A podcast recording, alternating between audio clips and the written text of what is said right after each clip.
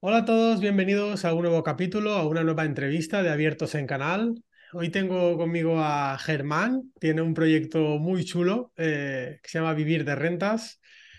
Y estaba comentándole off the record que tengo muchas ganas de entrevistarle porque mm, varias personas, eh, bueno, Germán fue la recomendación de Arturo García, que vino ya al podcast, él fue el que nos puso en contacto, pero es que además alguna persona más de, mi, de mi, comunidad, de mi, de mi, círculo cercano, me dijo, hostia, tengo una propuesta de invitado, es un chico que se llama Germán, tiene un proyecto que se llama Vivir de Rentas. Y le dije, pues mira, justo el lunes lo entrevisto. Estaba comentándole a Germán que cuando varias personas te meten el mismo input, ¿no? De este tipo de cosas, es por algo, es porque algo hay. Así que tengo muchas ganas de esta entrevista. Ahora luego le daré paso a Germán para que se presente él, que seguro que lo hace mejor que yo. Eh, antes quiero recordarte el, el, curso que tienes en membershipfy.com, un curso eh, gratuito de tres días en el que te explico los nueve pasos que debes de dar para montar un negocio de membresía. Recuerda, membershipfy.com, simplemente dejas tu, tu email y, y, pues durante los tres siguientes días irás recibiendo un email cada día con un vídeo cortito de 15 minutos explicándote cada paso. Hecho el CTA de turno, vamos con, con lo bueno ¿no? de la entrevista. Eh, Germán, eh, explícanos tú quién eres y dónde vienes, porque, como decía, tengo mucha curiosidad de saber qué hay detrás de, este proyecto y por qué estas personas me están diciendo, aquí hay algo muy bueno. Genial, pues te voy a poner un poco en contexto. Eh, lo primero, es un honor estar por aquí hablando sobre membresía, sobre negocios de algo que no es habitual en mi situación. Yo soy inversor en el sentido más amplio de la palabra, pero la realidad es que llevo ya pues como unos 10 años centrado totalmente en el sector de las inversiones inmobiliarias porque pues es el campo que me parece más interesante una vez analizo todas las opciones que hay y además que me ha atrapado totalmente y se ha convertido en mi pasión. Y además, desde hace un par de años, pues estoy al frente de Zona 3, que es nuestro club de inversores en formato membresía y del que iremos hablando a lo largo de la entrevista, pero déjame matizar una cosa, eh, mi proyecto, así como porque se me conoce más, es un podcast que se llama Vivir de Rentas, de hecho mi blog se llama así, pero antes decías, bueno, tengo curiosidad, qué es lo que hay detrás, ¿no? Dos personas me comentan. Y ya te anticipo, ¿no? Siento hacer spoiler, pero luego detallaremos un poco. Hay mucho trabajo ahí, ¿eh? Entonces, eh, a veces, más que nada para matizar, porque dentro del sector inmobiliario, aunque no es que sea yo una persona súper popular, súper conocida, pero es un nicho donde se me puede conocer más, eh, imagino que en el mundo de las membresías negocios no se me conocerá, entonces quería matizar eso, que a veces puede llegar a confusión, ¿no? El tema de vivir de rentas eh, y luego, pues, como estos resultados, ¿no? Que luego comentaremos, pues al final hay un grandísimo trabajo duro detrás y que luego te comentaré. Pero bueno, ah, y también te puedo explicar el porqué de vivir de rentas y todo, para que tenga sentido y la gente lo entienda. De hecho, una de las eh, bueno, preguntas, una de las cosillas pues, que eh, tenía anotadas era justo, creo que un poco va ligado con lo que acabas de decir, porque en, en, la web, en tu web, vivirderentas.net, eh, tienes, o sea, en un apartadito, ¿no? Comentas que realmente ya has conseguido la, libertad financiera eh, porque realmente puedes vivir de las rentas que generan tus, tus, um, tus inversiones inmobiliarias. Eh, como que lo que pasa es que he leído por ahí la palabra jubilarse, pero tú de jubilado poco, ¿no? Porque si estuvieses jubilado, bueno, o depende de cómo entendamos eh, el significado de jubilarse, ¿no? Porque si jubilarse es solo hacer cosas que te molan, pues igual sí que estás jubilado. Claro, va por ahí, va por ahí. De hecho, Sí, te explico un poquito en contexto cuál ha sido mi evolución. Yo he sido una persona que he trabajado por cuenta ajena prácticamente 20 años, o sea, casi toda mi vida.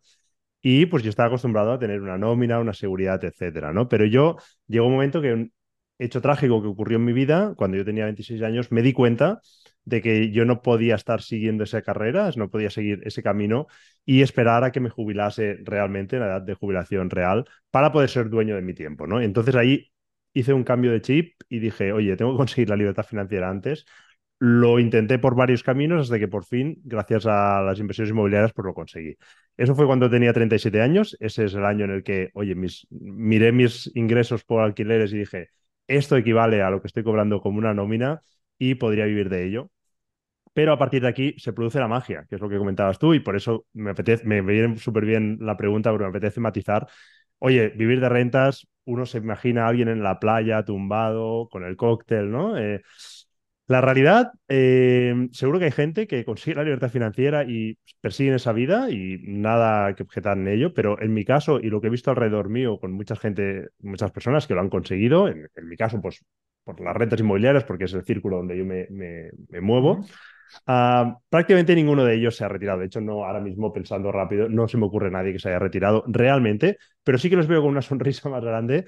Y lo que ocurre es que se dedican a hacer aquellas cosas que les apetece. ¿no? En mi caso, hago aquello que me apetece, lo estoy disfrutando mucho, me siento como un niño en el patio de un colegio, algo que no había sentido nunca de esta forma.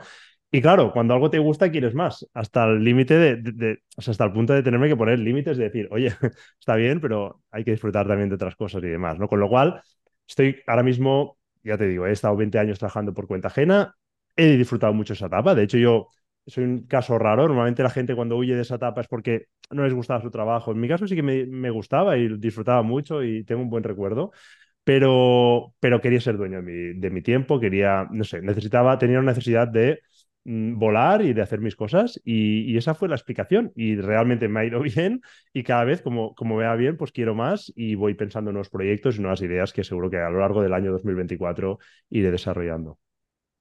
Muy interesante. Me siento un poco identificado con eso de que mm, no huías de, de tu trabajo por cuenta ajena. Yo lo dejé pero no porque no estuviese bien, no, no porque no me gustase, sino simplemente porque pues, desde toda mi vida había tenido en la cabeza que tarde o temprano iba a, emprender, a montármelo por mi cuenta.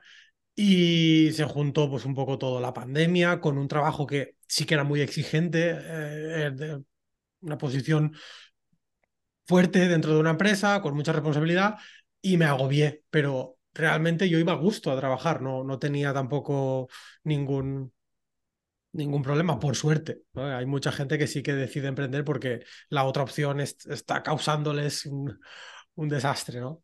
Eh, vamos a hablar, bueno, como sabes, es un podcast pues eh, alrededor del mundo de las membresías, eh, es lo que tenéis en común todos los invitados, eh, es mi especialidad, diríamos, mi especialización. yo tengo, doy, ofrezco servicios de membresías, tengo un plugin para WordPress de, membresías, etcétera, etcétera. Entonces, ¿cuándo decides eh, que el formato de membresía, el modelo de negocio de membresía puede ser una buena opción en tu caso? Eh, ¿Por qué lo lanzas? Cuéntame un poco cómo nace la idea, cuál es el punto previo a esa idea, es decir, hostia, pues llevo X tiempo con el podcast que me comentabas que, era un, diríamos, una, el trigger ¿no? de todo esto, el podcast, el blog, Vivir de Rentas. Eh, cuéntame cómo desemboca eso en Zona 3, que es la, el proyecto este. Genial, pues fue una evolución bastante natural y se produjo casi de una forma, pues ya te digo, ¿eh? de una manera pues como casi sin buscarlo. Yo empecé el podcast, si no recuerdo mal, al, al, año a comienzos de 2020, o sea, estamos ahora en la tercera temporada. Es un podcast que tuvo mucho éxito, mucho más del que yo me esperaba, de hecho muchísimo más del que me esperaba. Yo ya no recuerdo las cifras, pero a lo mejor me ponía como objetivo el primer año conseguir, es que no sé, cientos o cien, doscientas reproducciones, es que no lo recuerdo ya, pero es que ya a partir del tercer o cuarto episodio ya lo habíamos superado y terminamos el año con miles de reproducciones por capítulo y de hecho ahora pues de media estamos en más de 10.000 por capítulo. Hay algunos capítulos que más o menos. Y luego está YouTube, donde pues ahí va aparte porque a veces se viralizan los vídeos y todavía hay muchas más, ¿no? Pero la verdad que, bueno, me sorprendió ese éxito y de manera natural, pues se fue creando como una comunidad alrededor de ese podcast. Uh, yo algo que me he fijado es que, bueno, nosotros somos personas, ¿no? Con unas características determinadas y uh, solemos atraer a ese perfil de personas, personas similares, ¿no? Porque se sienten identificados con nosotros, etcétera. Al final yo también escucho podcast porque me siento identificado, pues también con, con el, formato y el, eh, la forma de pensar de los pues, entrevistadores, etcétera. Entonces, bueno, yo me di cuenta que se estaba creando esa comunidad alrededor de, ese podcast, ya no digo alrededor mío, porque era como algo más grande que, de lo que podía ser yo.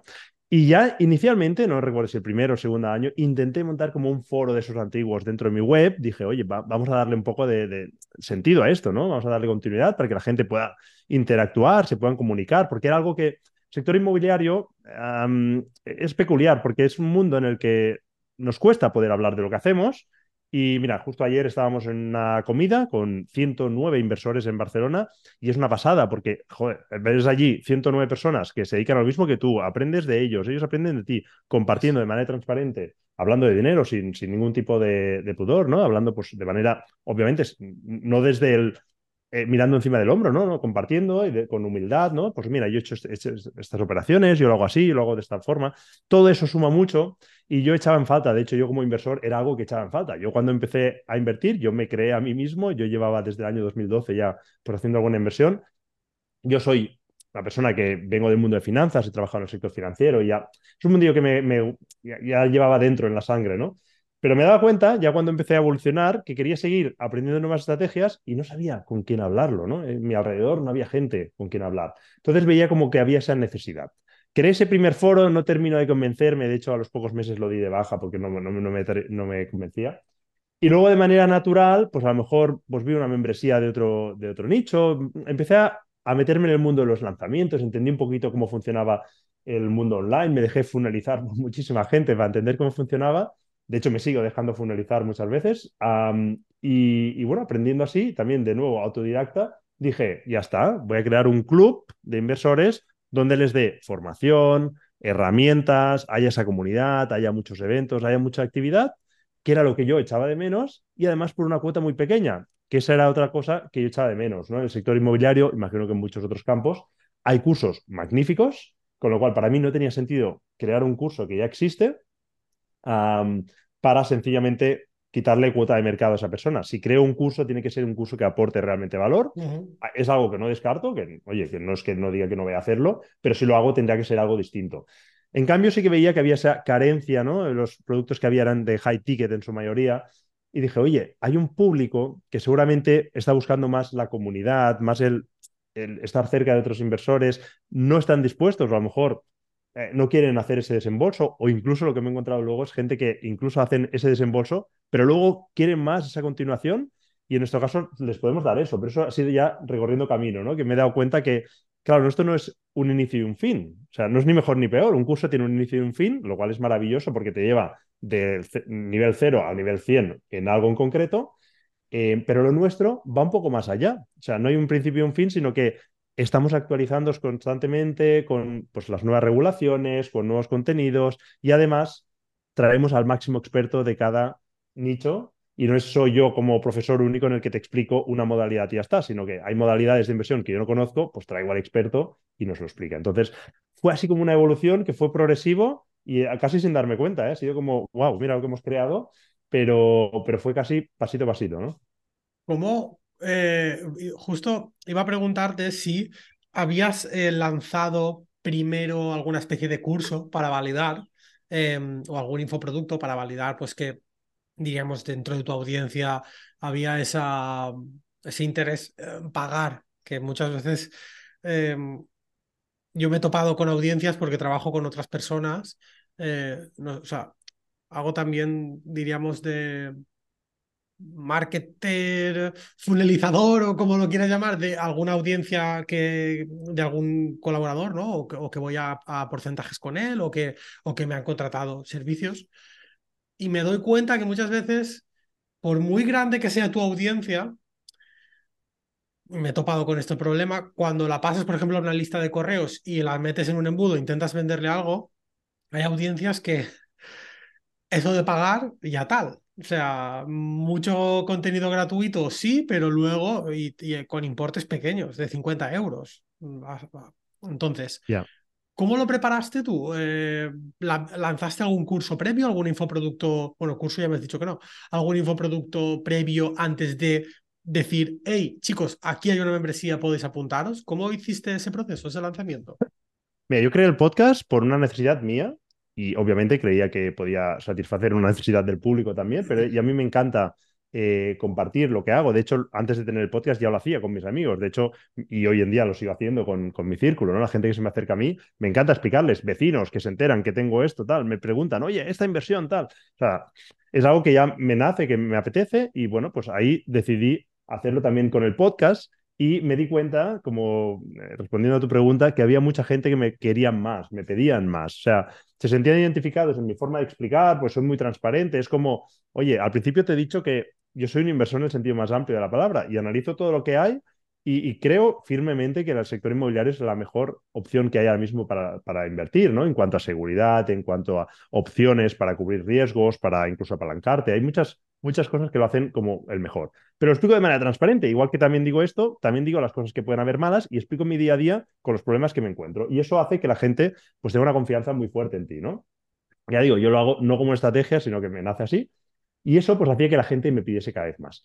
Yo creo que el principal problema, luego me di cuenta, que no es de ellos en, la barrera de comprar, sino ellos querían comprar, era yo que no estaba preparado a vender, porque era como que romper esa barrera de, ah, es que te van a decir que, no sé, un vende humos tampoco, porque pues, tampoco, es que la gente me lo estaba pidiendo, pero eh, entrar esa barrera de los que venden cursos, tal, es como algo que, bueno, pues es un nicho de la, de la gente que, oye, pues no lo ven bien, que es como que, no, me lo tienes que dar todo gratis, y yo poco a poco fui haciendo la evolución de decir, bueno, a ver, yo te estoy dando mucho contenido gratis, mm, si alguien está dispuesto a ir un paso, más allá, ¿por qué no, no?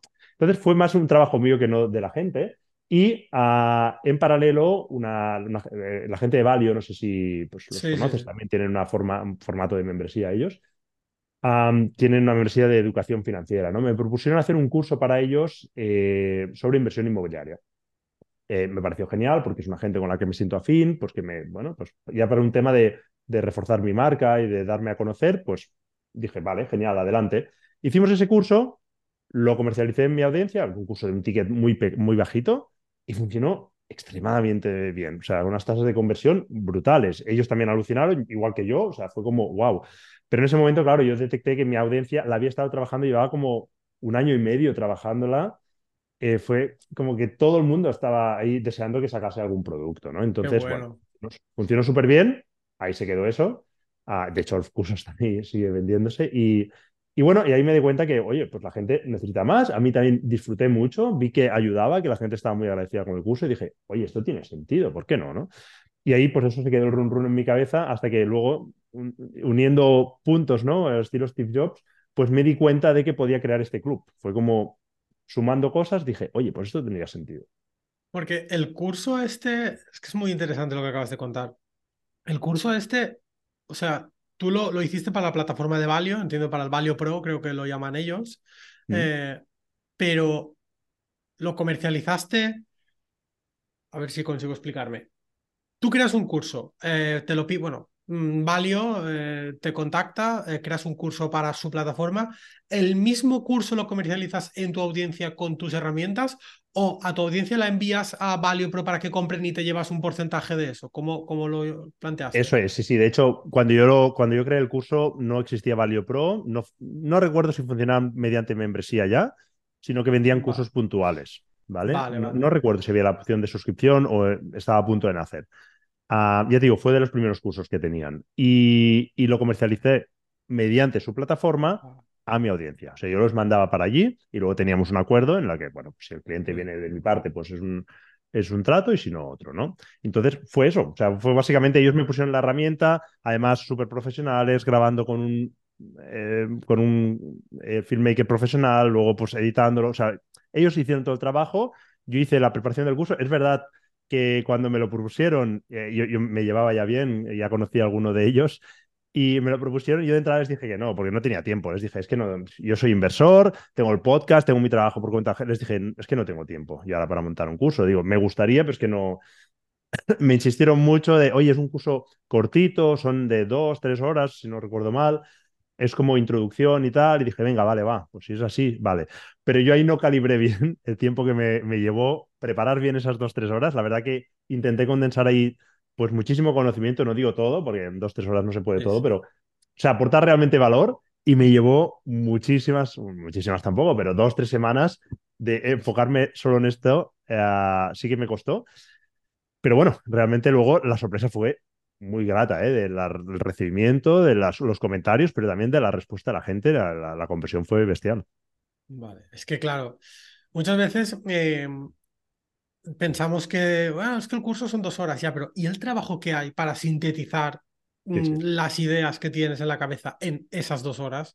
Eso es, yo creo que cuesta mucho más eh, quitar y conseguir que sean dos horas que no si te hubieses puesto a grabar y no, el curso son diez horas.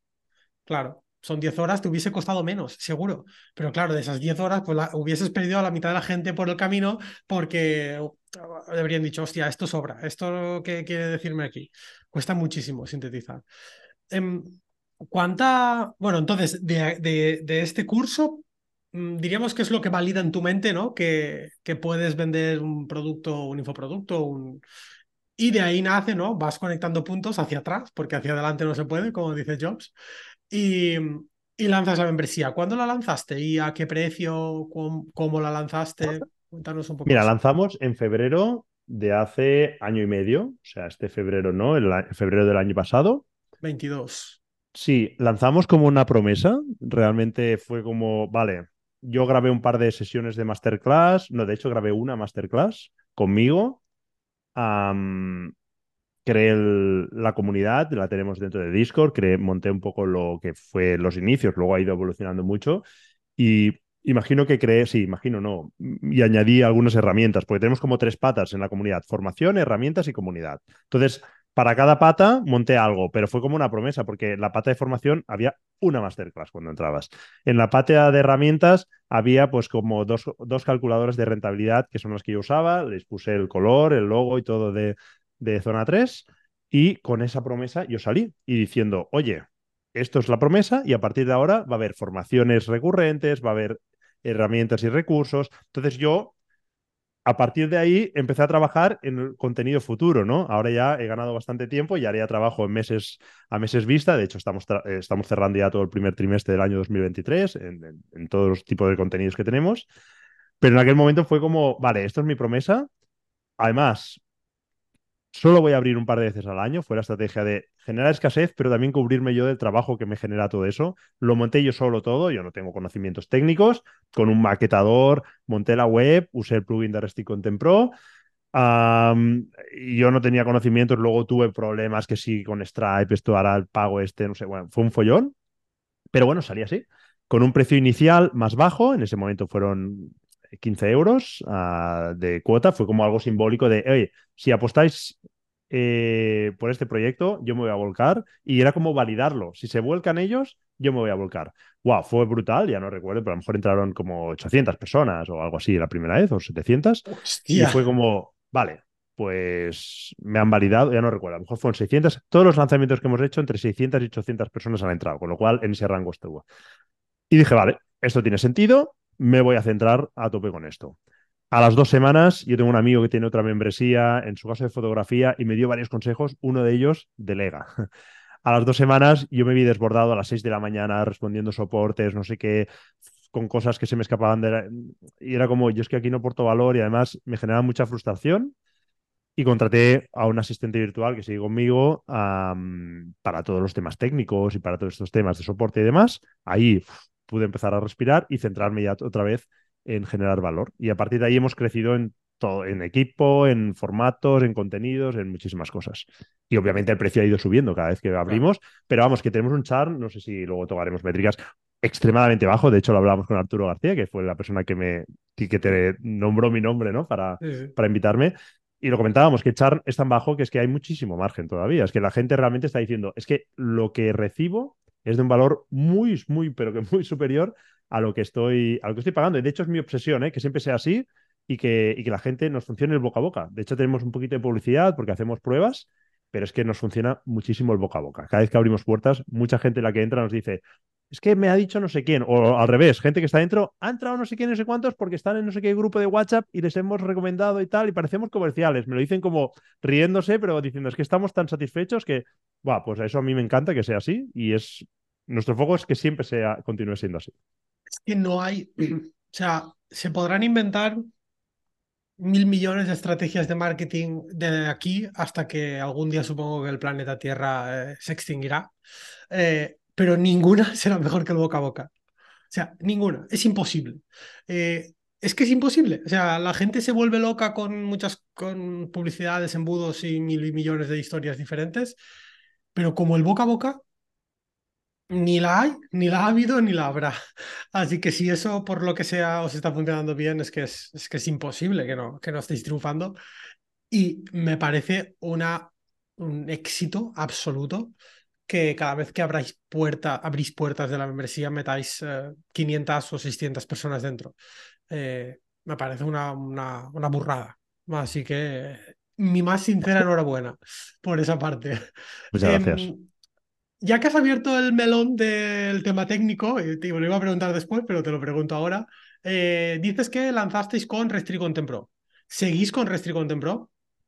Sí, ah, aunque estamos valorando migrarnos. Es un drama migrar cuando hay tanta gente, pero es verdad que hemos empezado a tener problemas serios con varios temas que nos liquidaríamos si nos vamos de Restri Pro. Ya no tanto por el plugin, con el plugin hemos tenido algún susto gordo, es que por eso te lo pregunto. Bueno, te comentaba antes que, que, eh, que, nosotros, bueno, yo con un socio programador hemos montado un plugin de membresías y me interesa muchísimo saber eh, estos problemas que has tenido y tal, porque, bueno, yo conozco muchos y uno de los principales de los que casi toda la gente con lo, la que hablo, y ojo, yo he montado Restri Contempro en muchos proyectos, todo el mundo se queja del soporte, aparte de que en cada actualización eh, se les suben los huevos aquí.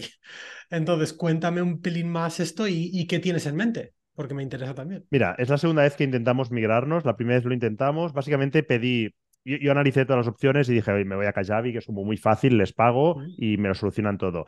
Donde más problemas tenemos no es tanto con el plugin, que ahora te explicaré los problemas que hemos tenido, sino es más con la web. Cada vez que abrimos puertas nos cae la web. Y fue como, esto no puede ser. O sea, yo antes me felicitabas por la gente que entra, en realidad, no, te quería interrumpir, pero es que hay muchísimo trabajo detrás. O sea, entran este volumen de gente porque es que estamos cuatro o cinco meses entre lanzamiento y lanzamiento, prácticamente cada día en redes sociales, publicando el podcast. Trabajamos muchísimo eso y claro, la gente cuando entra, y, ojo, y luego esos cuatro o cinco meses nos centramos en hacer crecer la membresía. Hay más de 150 horas de formación, creo, ahora mismo, pero formación de primerísimo nivel. Hay herramientas y recursos que no pueden encontrar prácticamente en ningún sitio. Sea, es una bestialidad. Yo me pongo en el otro lado. O sea, yo he querido crear aquello que yo, como inversor, hubiese contratado con los ojos cerrados, ¿no? Es una, es una pasada, realmente. Y quizá queda mal que lo diga yo, pero ahora lo digo como si yo fuese el cliente, ¿no? O sea, realmente diría, wow, qué pasada, ¿no?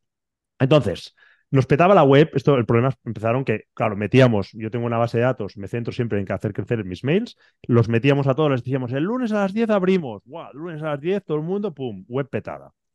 Bueno, esto al segundo lanzamiento ya estaba desesperado, digo, no puede ser.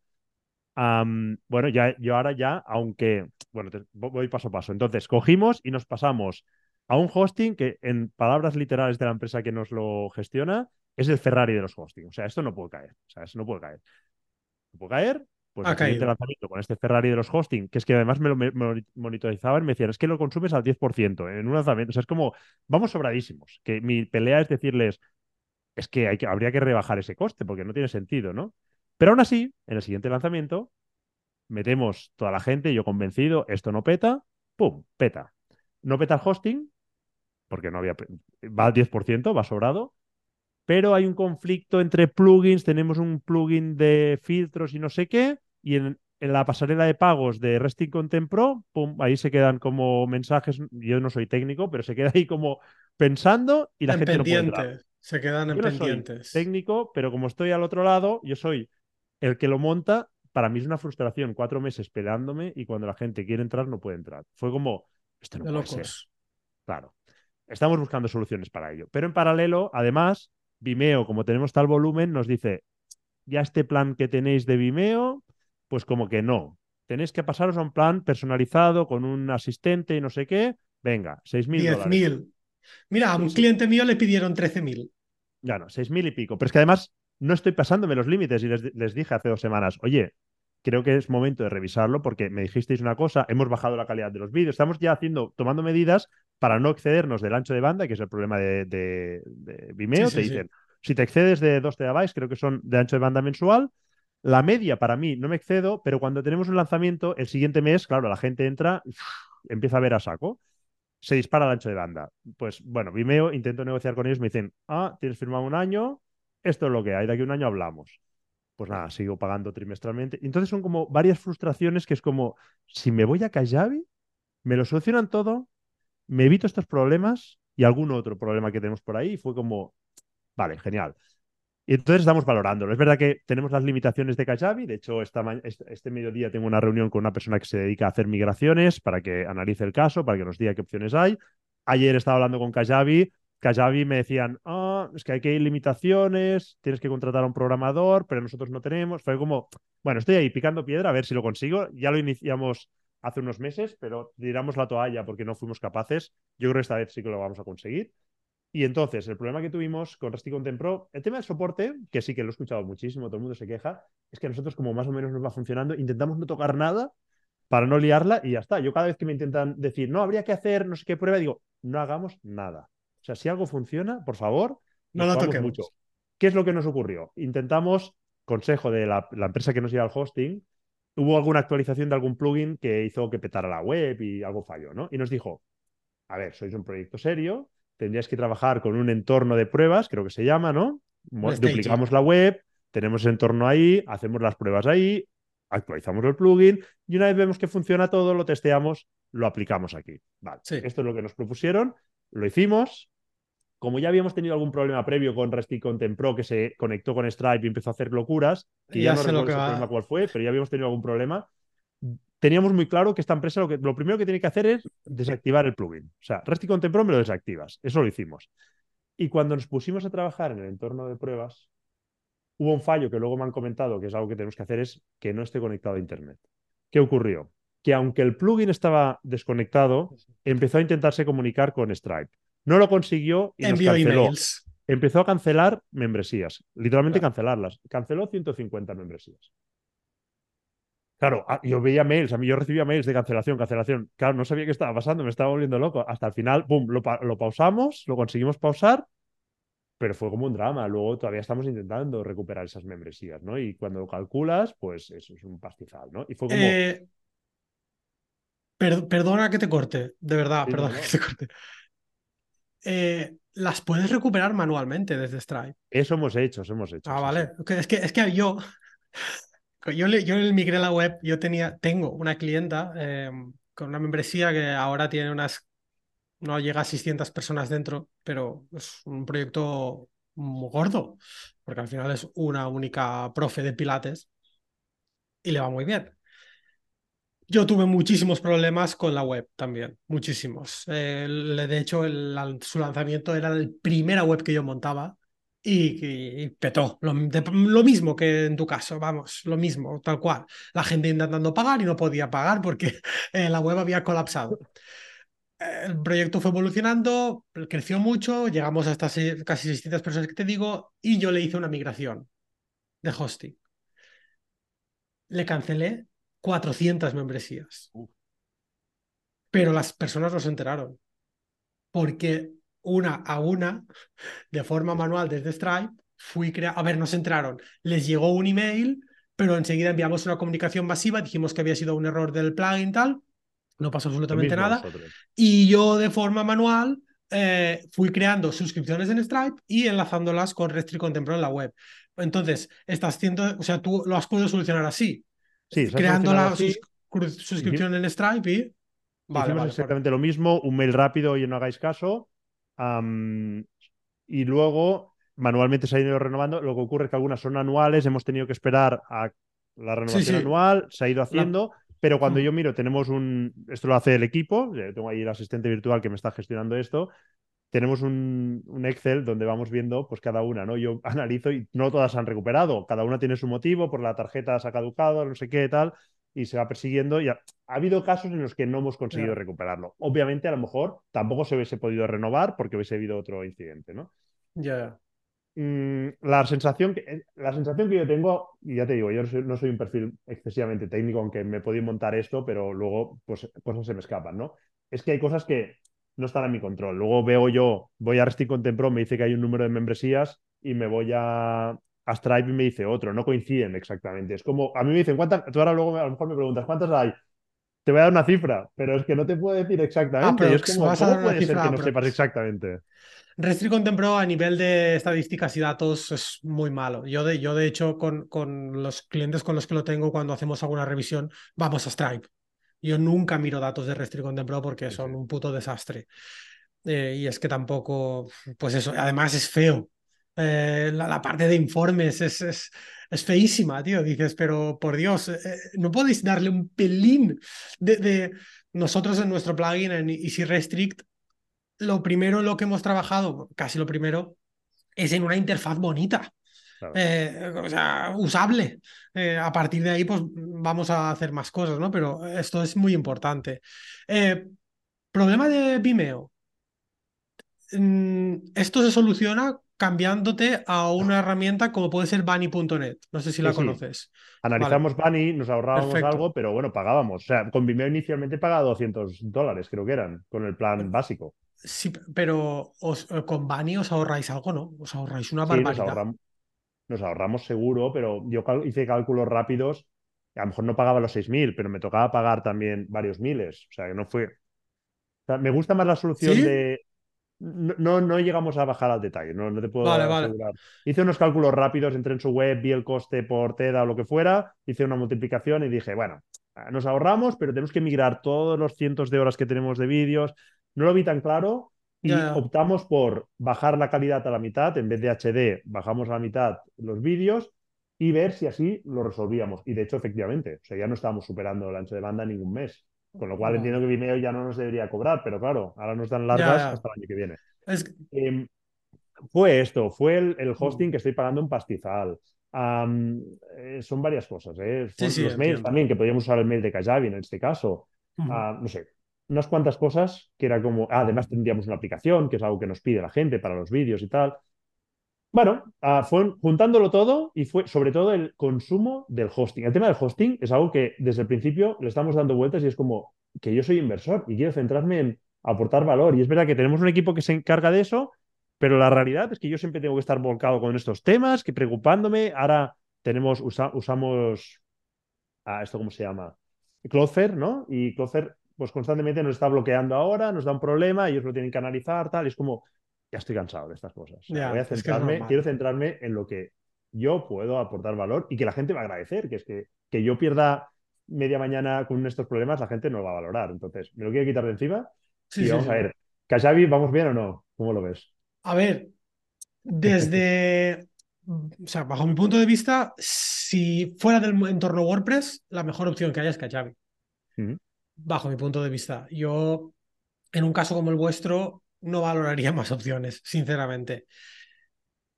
Hay otra que me gusta mucho, que eh, recientemente le he montado eh, a, a esta chica, a la, a la profe de Pilates que te comentaba antes, le he montado para mm, un poco por probar también, porque yo tenía ganas de probar otras cosas también. Eh, le he montado un curso de pago único en un entorno que se llama Learn Worlds. Supongo que lo habrás testeado también, no sé si lo No, conoces. No había escuchado. Había escuchado Circle y a otra, alguna otra, pero no. Circle es eh, diferente, esto es una comunidad. Eh, Era más como comunidad, sí, porque como nosotros tenemos comunidad, pues valoramos, pero no, descartamos. sí, No, sí. pero tú la comunidad la tienes en Discord realmente. Entonces, Circle no, yo no, no te lo recomendaría. Pero sí que te recomendaría, si quieres darle un vistazo a Learnworlds, a mí me ha gustado mucho, la verdad. Es verdad que bajo mi punto de vista, eh, yo soy pro WordPress por la flexibilidad. Es decir, porque cuando te vayas a Kajabi o te vayas a Learnworlds o donde quieras irte, vas a tener problemas de que es posible que quieras hacer algo en algún momento y no vas a poder. Es posible, muy posible, de que quieras contratar a alguien para hacer algo y no lo vas a encontrar.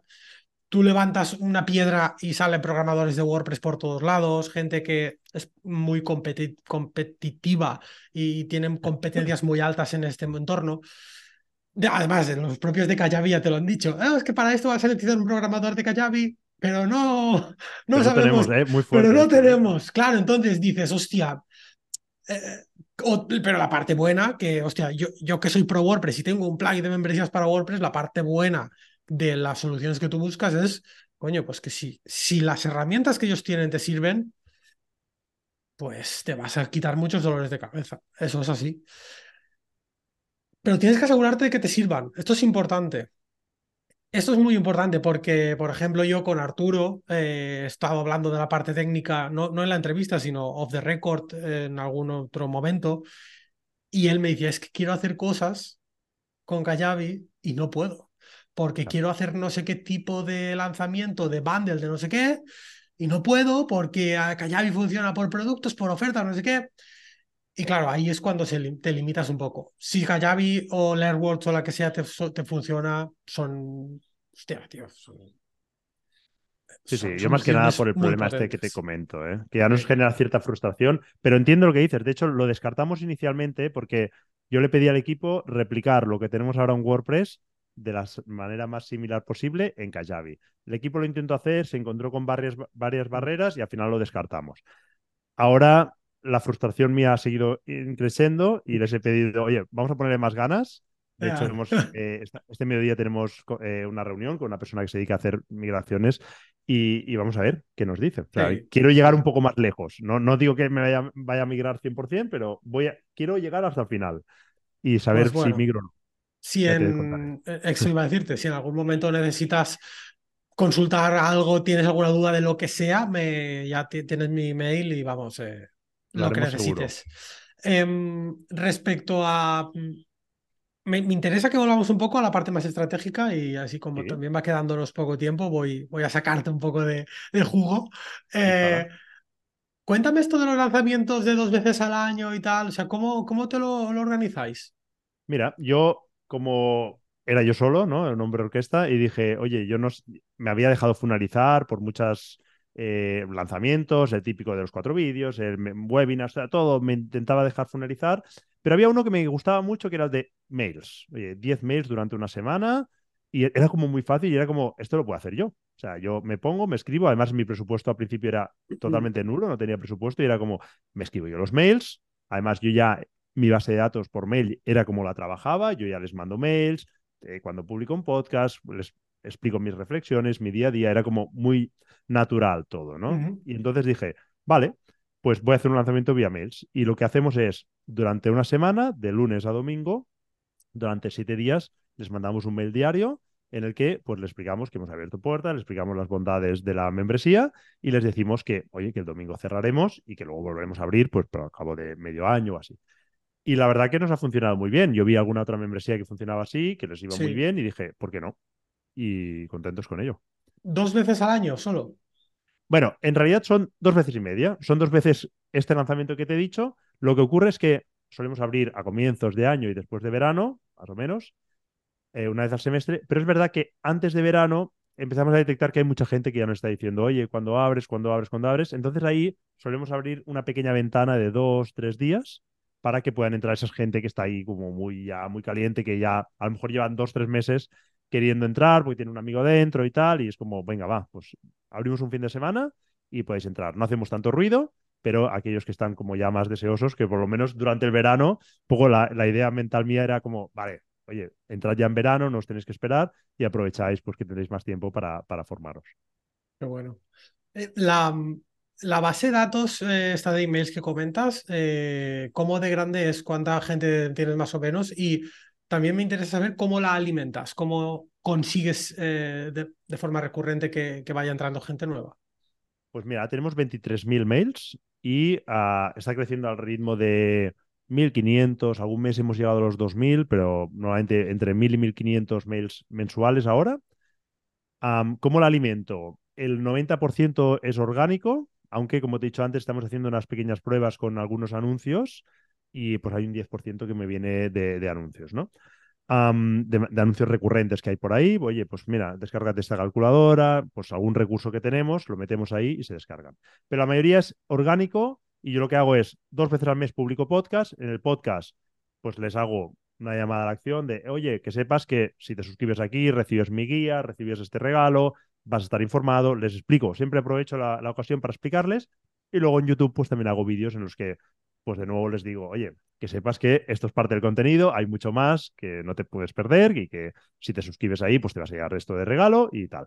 Les hago un poco un call to action ahí y, esto con el largoplacismo, tres años, ¿no? Picando piedra, con paciencia, eh, pues dar, sus frutos. Pero claro, mucho tiempo ahí picando piedra. Porque eh, aparte de YouTube y el podcast, ¿alguna red social en la que seas muy em, muy activo o, te has visto también que Vivir de Rentas tiene un blog, no sé el tráfico que te pueda traer el blog, si sigues alimentándolo. Sí, el blog lo alimentamos cada vez que publicamos un podcast. Hay un artículo en el blog, entonces dos al mes. Y aparte yo escribo artículos para el blog más extensos, más amplios, pero la verdad es que me cuesta escribir, me gusta cuando tengo el resultado porque me gusta comunicar, pero el hecho del trabajo y preparar un buen artículo me cuesta. Me puse, creo que fue el año pasado, el objetivo de hacer un artículo al mes. Hice dos y me di cuenta que no era mi objetivo, que, oye, céntrate en el podcast. Y publico poco. De hecho, me gustaría antes de final de año publicar un artículo que tengo en mente. Me cuesta por ahí. Así que orgánico por SEO y demás, pues quizá viene algo por los artículos del podcast, pero poco. Entonces, bueno, pues básicamente por lo que te he dicho, ¿eh? No, no creo que me vengan muchos por el, por el blog. Y es todo pues en base a los podcasts que yo voy, yo voy explicando. Pero tampoco dais mucha, das mucha, mucho por un Instagram, un Twitter o algo no, así. Perdón, no te había respondido esto. Entonces, yo empecé en Twitter, empecé ahí a Twitter, dije, oye, voy a probar esta red. Lo fui dejando. De, hecho, si entras, verás que hace meses que no, seguramente no publico o he hecho una publicación me fui desencantando de Twitter. Supongo que con los últimos cambios fue como. es que también, también por un tema de protección, es un tema más personal mío que estoy intentando limitar mi consumo de redes sociales, con lo cual. Cuando eres un divulgador es difícil, ¿no? Porque eres como tu exposición es muy, muy alta. Y me he dado cuenta que con Instagram me siento muy cómodo, entonces he centrado mi foco en Instagram. Entonces, en Instagram sí que comparto, de hecho, prácticamente a diario comparto algo, y sí que ahí estoy mucho más activo y de vez en cuando hago un call to action, ¿no? Y acordaros que pues mañana publicamos un artículo en el blog. Suscríbete y recibirás el artículo, ¿no? Pues cosas así te lo voy haciendo, pero tampoco me vuelvo loco con las redes. Luego tengo un canal de Telegram donde explico mi día a día. Hay mucha gente allí, hay como 7, 8 mil personas. No, no más, hay 9 mil y pico personas ya. Em, pero ahí normalmente llegan ya, cuando se han suscrito, reciben un primer mail en el que les invito pues a estar en el canal de Telegram porque es una forma de fidelizarles. O sea, yo, como yo lo veo, ah, yo primero capto su mail y luego lo voy trabajando, mostrándome yo cómo soy y explicándoles mi día a día, con mi idea de que, oye, si siguen ahí cuando voy a abrir puertas, les habrá gustado lo que han visto y muchos de ellos decidirán entrar para seguir formándose con, conmigo. O sea, en Telegram haces un poco, bueno, la, nutrición del lead, podríamos decir, y compartes cosas día a día. O sea, de, Sí, mis inversiones, explico mis reflexiones. Oye, mira, he tenido esta inversión, he tenido este problema, me he encontrado esto. Bueno, sí, lo uso un poco para, para ir cualificando esos leads. Me parece una estrategia perfecta, o sea, muy chula, porque eh, ahí no hay algoritmo que valga si entras a Telegram, vas a ver que Germán ha escrito.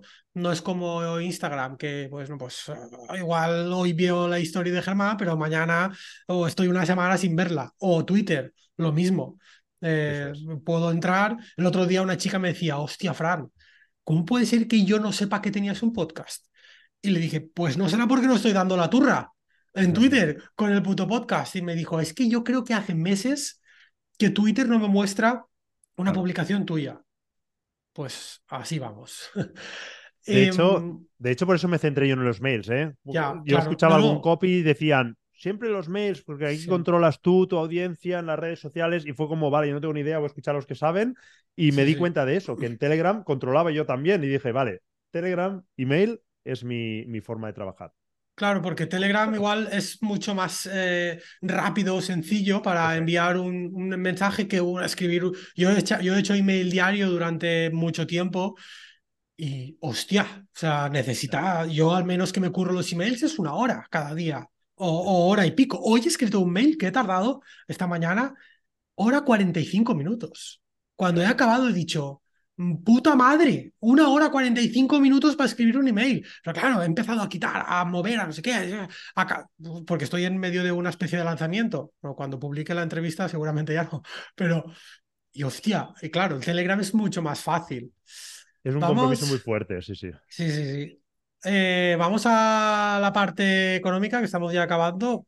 ¿Qué tal va la membresía? Si puedes compartirnos el, el MRR y el charn ese, me, has dejado con, con, con una, una, curiosidad brutal de saber ese porcentaje de charn. Mira, vamos por el charn. vale. El charn ahora mismo, y está alto porque hace un mes que abrimos puertas y normalmente al cabo de un mes hay mucha gente, los típicos curiosos que entran, que se dan de baja, ¿no? Entonces ahora estamos en un pequeño pico de bajas y están en el 3,08. Si miro, si miro los últimos tres meses, ¿vale? Estoy mirando en Stripe, últimos tres meses. Luego Stripe se vuelve loco en función de los periodos, Sí. ahí no sé cómo de hacer los cálculos, pero normalmente estamos por debajo de los tres y a veces veo el uno y pico por ciento de. Eso es una locura.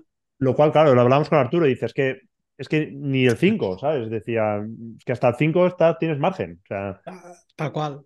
Entonces, bueno, pues estamos contentos y valida mucho ah, lo que digo, ¿no? Que no es que la gente me lo dice, oye, es que el valor que recibimos, ayer estuvimos en esta comida, 109 personas en Barcelona, y mucha gente se acercaba para agradecer, ¿no? Todo lo que hacíamos y, bueno, pues que para ellos es una oportunidad. Yo, y realmente me enorgullece, ¿eh? Que sea así. O sea, no lo digo como vacilando ni nada. Para mí me llena mucho el ver que hay gente que son capaces de haber conseguido un ingreso extra para su vida o haber incluso encontrado una nueva profesión que les satisface mucho más. Eso para mí es la bomba y que la gente se te acerque y digan gracias, porque pues, a lo mejor no, no hubiesen pagado pues 2.000 euros o 3.000 euros por una formación, pero en cambio esto dicen, pues oye, eh, gracias a esto he dado el paso. Y no solo eso, y, esto es mucho más que una formación.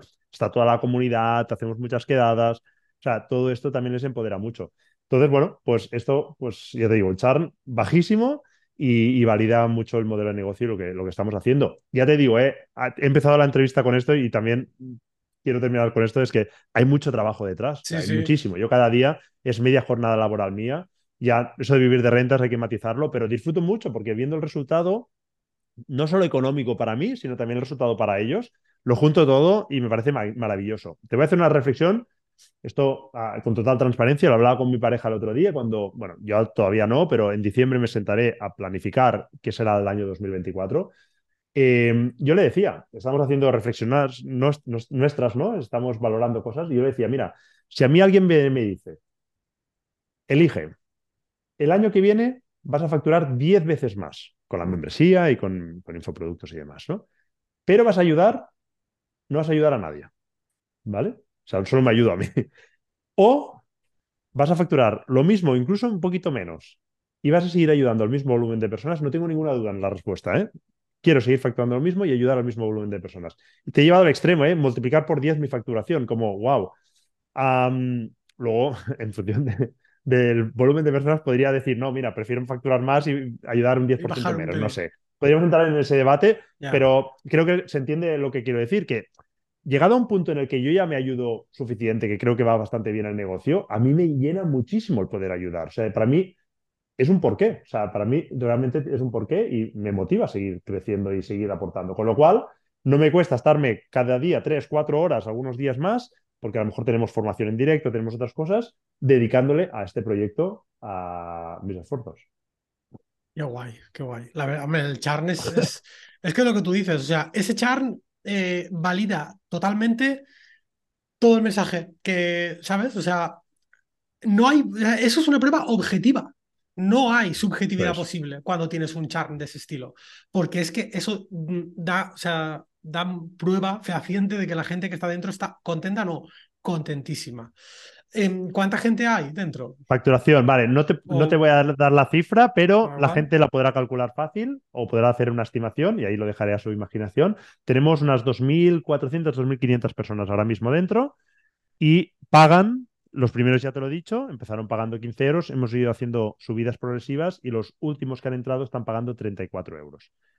Hay algunos que pagan anual y entonces se ahorran dos meses o un mes o cero, si depende del momento que entraron. O sea, Sí, sí. ahí puedo hacer cálculos, pero a cambio los que tienen anual tienen acceso a un contenido adicional que no tienen los mensuales, que ya solo ese contenido, te digo yo, que parte de ese, no solo ese contenido total, son unos cursos que tenemos dentro, que es Zona 3 Academy, son esos cursos, alguno de ellos ya vale lo que pagan todo el año de formación, con lo cual es que es, es absurdo, ¿sabes? Como, ¿cómo no voy a estar dentro, no? Porque siempre, siempre que hacéis los- las aperturas, lanzáis con anu- mensual y anual, con las dos opciones. Sí, desde hace un año para aquí sí. Muy bien. Germán, eh, un millón de gracias por, por todo lo que nos has eh, compartido. A mí me ha servido muchísimo para aprender varias cosas y, yo estoy todo el puto día dando la turra con este tipo de modelos de negocio. Para alguien que eh, esté escuchando el podcast y que tenga en mente montar una membresía, creo que le va a servir un huevo, pero un huevo. Eh, la última pregunta que suelo hacer eh, siempre Bueno, ah, suelo hacer dos, una proyectos de futuro, ya me has dicho que estás pensándolos, así que entiendo que aún no los tendrás muy definidos. No sé si quieres avanzar algo eh, o que puedas avanzar algún proyecto de futuro. Te, te puedo avanzar un poquito, no todo. Ah, me Vale. gustaría sacar algún tipo de formación. Lo dejo ahí porque antes ya tematizado. Si saco algo de formación tiene que ser distinto, tiene que aportar. Además, tenemos muy buena relación los eh, divulgadores, por decirlo de alguna forma, de este sector, con lo cual yo no quiero entrar en, en competencia, de hecho quiero aportar a, a, la comunidad de alguna forma distinta, con lo cual ahí tienes una parte de respuesta. Y después tengo el otro proyecto que es como el principal, lo de la formación es como está ahí, veremos si lo hago o no, dependerá del tiempo, pero no es mi prioridad. Mi prioridad es zona 3, seguir haciéndolo crecer. Y este otro proyecto que irá un poco de ayudar a invertir a personas. Hasta ahí puedo, puedo leer pero me gustaría volcarme yo también con mi conocimiento a ayudar a que la gente pueda invertir más. Y la segunda pregunta es eh, la misma que le hice a Arturo y por eso estás tú aquí. Eh, si tienes en mente alguna persona eh, que digas, hostia, pues mira, he estado a gusto con Fran, charlando un rato, me molaría que le sacase jugo a tal persona, alguien que tengas en mente con la, el condicionante, a ser posible, de que tenga un negocio de membresía. Venga, pues ya que los he nombrado antes, a la gente de Valio, no sé si se han pasado o no. No, no se han pasado, pero me encantaría entrevistarlos. Venga, pues a la gente de A Valio, eh, Sergi. ahí a, a Guillem, tenéis a, a, Sergi, entonces, bueno, yo te recomiendo que los entrevistes a ellos si les parece bien. Genial, pues sí, porque la verdad es que encima su es un otro, o sea, es una membresía un poco diferente porque es una membresía que es tipo una startup, porque ahí ha, ha habido inversión Sí, eh, ex, extranjera, o sea, extranjera, no, perdón, inversión Externa. Sí, sí. externa y es un modelo muy distinto a lo que estoy acostumbrado a, estoy mucho más acostumbrado a modelos como el tuyo, Arturo, eh, mi profe de Pilates, unipersonales, marcas personales, y el caso de Valio es totalmente distinto. Así que les, eh, les, o sea, les, les, se lo propondré, espero que, que lo acepten. Muchísimas gracias. Germán. Muchas gracias por Nada, tu gracias a ti, la tiempo. verdad que ha sido un Eh, placer. dejaremos en las notas del programa eh, los enlaces a la, a la, guía, esta que comentabas. Eh, no te descarto que yo mismo entre porque a mí el sector inmobiliario me da mucha me da mucho miedo. De hecho, yo no tengo ni hipoteca, o sea, yo vivo en, ahora vivo en una vivienda de, de, de, mi mujer, pero hemos vivido alquilados hasta que nos vinimos aquí. Y no, soy muy, o sea, me da mucho miedo eso de ligarme a una hipoteca para toda la vida. Pero llevo mucho tiempo dándole vueltas a al menos entender cómo se podría invertir, pero para, como inversión, no para vivir, ¿sabes? Así que seguramente Bueno, le dé pues un vistazo a tu guía. si entras ya me darás feedback también. Un abrazo, Germán. Muchas gracias, hasta luego. Hasta luego.